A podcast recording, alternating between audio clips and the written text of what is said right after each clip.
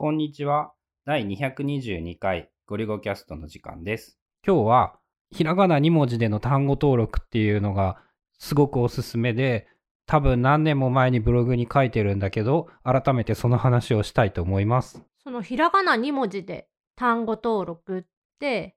例えば、大って入れるとダイナリストに変換される。エヴァって入れるとエヴァーノートに変換される。その他ね、絵文字もね、ひらがな2文字で特定の絵文字を出せるようにしていて、マイクのマイって入れるとマイクのアイコンが出るとか、車のクールって入れると車の絵文字が出るとか、まあ主にやってるのはそういうよく使う単語とよく使う絵文字をひらがな2文字で登録してるっていう感じかな。ブログ書いたのはね、何年前になるんだろう。5、6年前のような印象があるんだけど、それまでね、ずーっとできんかったんや、この手のさ。なんか、かつて TextExpander ブーム時代みたいなのがあって、こう、コロンと何かっていう単語を入れると、単語をショートカットし登録した単語が出てきますよとか、なんかそのいろんなテクニックがそこら中で広まってて、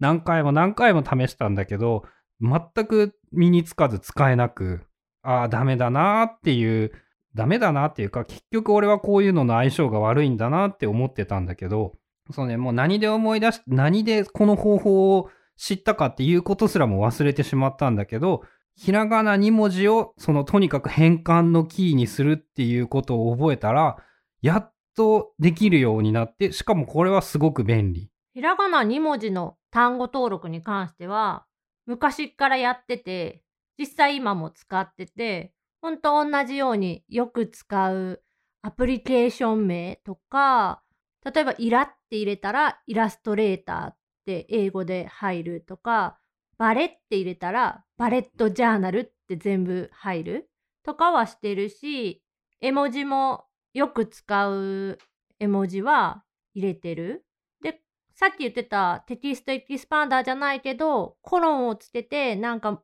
文字を打つと勝手に変わるっていうスニペット登録、まあ、ちょっと使い方は違うと思うんやけど、それはそれで使ってて、パソコンで操作するときっていうか、パソコンで入力するときはそっち使うし、iOS 系 iPad とか iPhone で入力したいときはこの2文字単語登録から出してくるかなって感じ。これがさ、やっぱその英語だとしても全部ひらがなっていうルールをひたすら突き詰めて、どう同じ文字が被ってもいいっていうのも結構重要だった気がして、いわゆるスニペットだとさ、例えばそのエヴァーノートコロン EV ってしたら、もうコロン EV を使う単語が登録できなくなるんだよね。単語登録の場合は、その I って入れたら iPhone って変換されても iPad って変換されてもどっちでもよくって候補から選べばいいっていう、それによって便利っていうのもあるのかな。あと、その、すべての iPhone と Mac で標準の漢字変換を使っているので辞書が共有できるっていうところもまあ地味に便利な重要なところか。でもこの辞書さ、たまにバグる。たまにじゃないね。すごくバグって。俺もバグった時のリセット方法を Scrapbox からすぐ出せるようにしたからね。毎回覚えられないくせに、こう、忘れた頃にバグるんだよね、やり方を。ライブラリーからなんかを消して再起動しましょうっていうなんかやり方なんだけど、バグるよな。そこが超問題なのと、あとその旧ことえり、今の iOS の日本語変換、Mac の日本語変換が嫌いな人はその辞書を共有するっていうテクニックが使えないっていうのはちょっと悩ましいところだよね。俺はさ、そういえばライブ変換が超大好きだからさ、そういう意味でも運が良かったんだよね。その Apple に、全てを Apple にしてしまうことへの。まあ、ライブ変換が使いたい場合って、強制的に、その、アップルの辞書になるし、入力もそっちになるからっていう意味やんな。うん。はっきり言って変換の賢さとかそういうことを考えたら完全に ATOC がやっぱり未だに上でそういう意味での優秀さはあるんだけどライブ変換はねやっぱこう最近音声入力が俺の中でトピックとして大きすぎるので忘れているたんだけどあれがあるおかげでやっぱスペースを押さずに変換できるってこんなにいいんだなってやっぱ思うんだよね。これもあんまり広がっていない気がして。あのね、あれに関しては自分が実際そうだからあれなんだけど、しばらくその訓練しないと、単語単語、まあ、文節文節っていうのかな。単語で変換したいんでしょう。そう。で、変換をどうしても押してしまうから逆に変な変換になってしまう。な変換キーを押さずにずーっと一文打ち続ければ正しい漢字、その意図した漢字にしてくれるのかもしれないけど、そのもう癖になってて、その癖をね、強制するのが結構大変。今もずっとライブ変換はオンにしてずーっとやってるけど、あ今もやってるんだ、一応。まだオフってないんだ。強制中。ただ、まあ、実際ほんと、なかなか難しい。俺あれね、30分でできたんだよね。その、本当に運が良かったっていうか、相性が良かったっていうか、あ、ライブ変換めっちゃいいじゃんって、何年前か忘れたんだけど、もうライブ変換試したくてベータを入れて、そっから試して、最初の5分、10分はあれ変だな、なんかちょっと変だなって思ったけど、以降、もうそっちの方が完全に良くて、ライブ変換自体の変換が結構バカだっていうのはあるので、そこに悩みはあるんだけど、それでも、その意味が伝わる文章がまあほぼ文字を入れていくだけでいいっていうのが偉大で、単語登録よりもそういえばライブ変換が重要だったっていう、またタイトルから途中で内容が変わるっていう感じなんだけど、あとね、ライブ変換で大事なのがパソコンのスペック。あれいるね。その低スペック、MacBook のそのブックのやつだとダメだったりするよね。iPad も多分無印の iPad だと厳しいんじゃないかな。iPad はライブ変換ができないから俺は使わなくなった。あというのも理由の一つ。そこもね、結構ある。ライブ変、あれはその我慢して使っていた。それでも iPad のモバイル性がでかいから、ちょうどね、これも1年前の日記に出てきたんだけど、あの頃はね、iPad で結構ブログ書けるやんって感動していて、今でもブログ書くだけだったら iPad で何も問題はないんだけど、そう最近さ、もう全然話変わっていい？いいと思うよ。iPad で写真にこう手書きで何々の時のみたいなのとここでこうやってみたいな吹き出しを書いたりとかサクッとしてそれをそのままブログとかに使うっていうやり方がめちゃくちゃ楽で PC 超えている。パソコン使わない。だってパソコンでやろうと思ったらさわざわざ Photoshop を開いてまあマークアップでももちろんできるけどまあ書きにくいよね。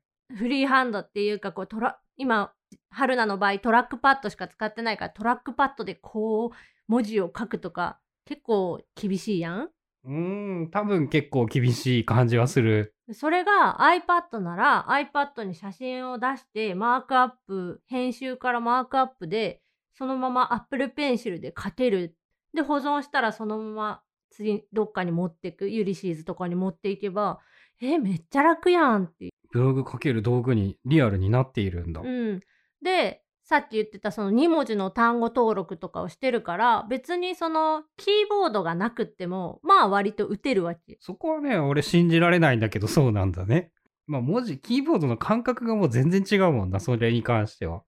ポジションに指置けないからね。置いてないし置けないし。うん、そういえば今日、なんだっけ、コマンド C とか押すときに手元見るんだって思って。え、コマンド C とかさ、F と J に指を置いたら、もうこの角度は体が覚えてるでしょうっていうコマンドの場所とか。って思ってたけど、そうじゃないんやな。っていう意味で、春菜はやっぱ iPad がとんでもなく相性良かったんだね。だから Mac で操作するって言ってもキーボード操作よりもトラックパッドでのその指操作の方が多いし、まあ、文字を入力するっていう意味ではキーボード打つけどそれ以外のことにはほとんど使わない。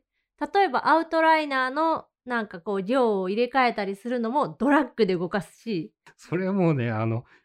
信じられないというか違う人種だなって思うぐらいのやつなんだけど、そうだよね。文字入力はさ、決して遅いとは思わないけどさ、横で見ていてさ、文字の編集とか、なんでこんな遅えのって思うからね。やっぱ感覚というか、やりたいことの、やりたい要素が違うから修行してきたものが違うんだろうなっていう。フォトショップは横で見ててさ、なぜこれは全てキーボードショートカットでやっているんだって思うしさ。結局慣れってことかな。うん、まあ、慣れなのは間違いないんだけどね。単語登録、えっ、と、条件は何がいるんだっけ？その2文字単語登録を超便利に使うには。まず Mac と iPhone を使う、どっちも標準の文字入力、日本語入力システムを使うそれぐらいじゃない？か。で、余談だけどライブ変換がいいよっていう感じなんだ。な自分が一番よく使っているキーワード、単語とかその絵文字とかが何なのかっていうのが分かれば、最近なんか単語登録もすごいやりやすくなったよね、その場で。